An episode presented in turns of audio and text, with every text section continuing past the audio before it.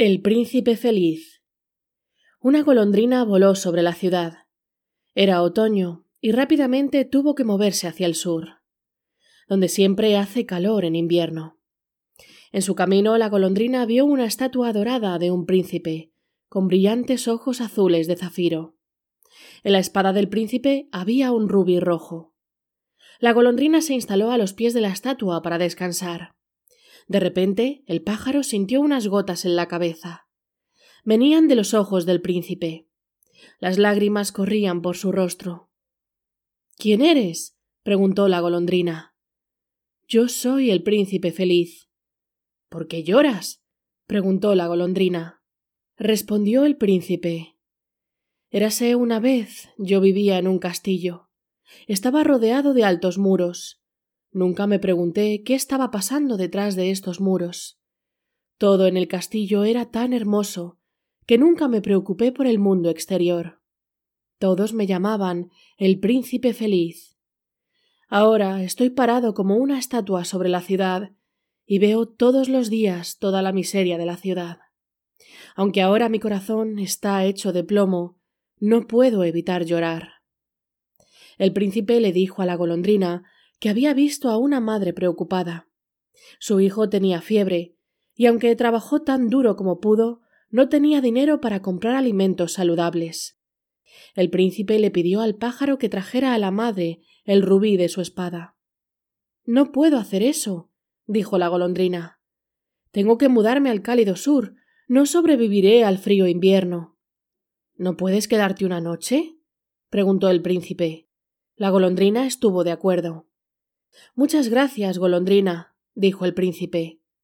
Cuando la golondrina vio al niño enfermo, se alegró de que obedeciera el deseo del príncipe. A la mañana siguiente la golondrina se despidió del príncipe. Tengo que irme. Hace cada vez más frío. No puedo quedarme más. Oh, amiguito, suspiró el príncipe, y le contó al pájaro sobre un joven escritor estaba trabajando duro en una obra de teatro en un pequeño ático frío. El escritor también tenía mucha hambre. ¿No puedes quedarte un poco más? Muy bien, solo una noche más. Estuvo de acuerdo la golondrina. Toma uno de mis ojos y llévaselo al escritor. Puede vender el zafiro y comprar comida y madera.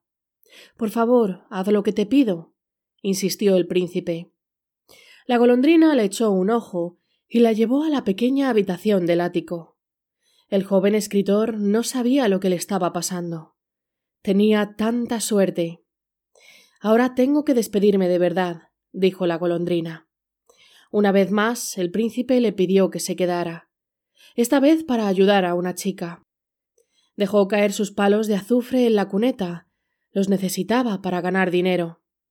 Si regresaba con las manos vacías, tendría un gran problema en casa. Toma mi otro ojo y dáselo.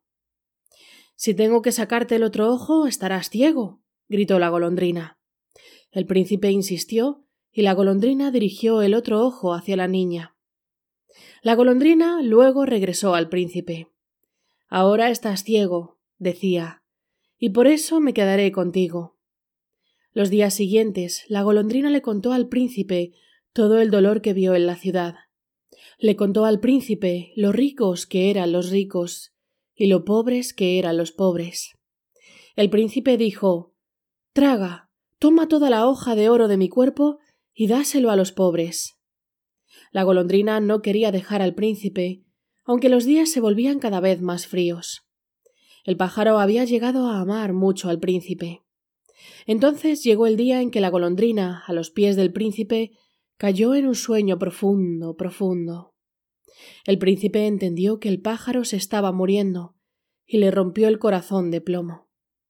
Al día siguiente, el alcalde de la ciudad pasó junto a la estatua del príncipe feliz. Esa estatua se ve horrible. Es hora de reemplazarla.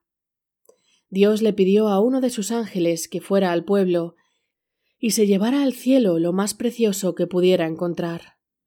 El ángel regresó con la golondrina y el corazón de plomo. Has elegido bien, dijo Dios.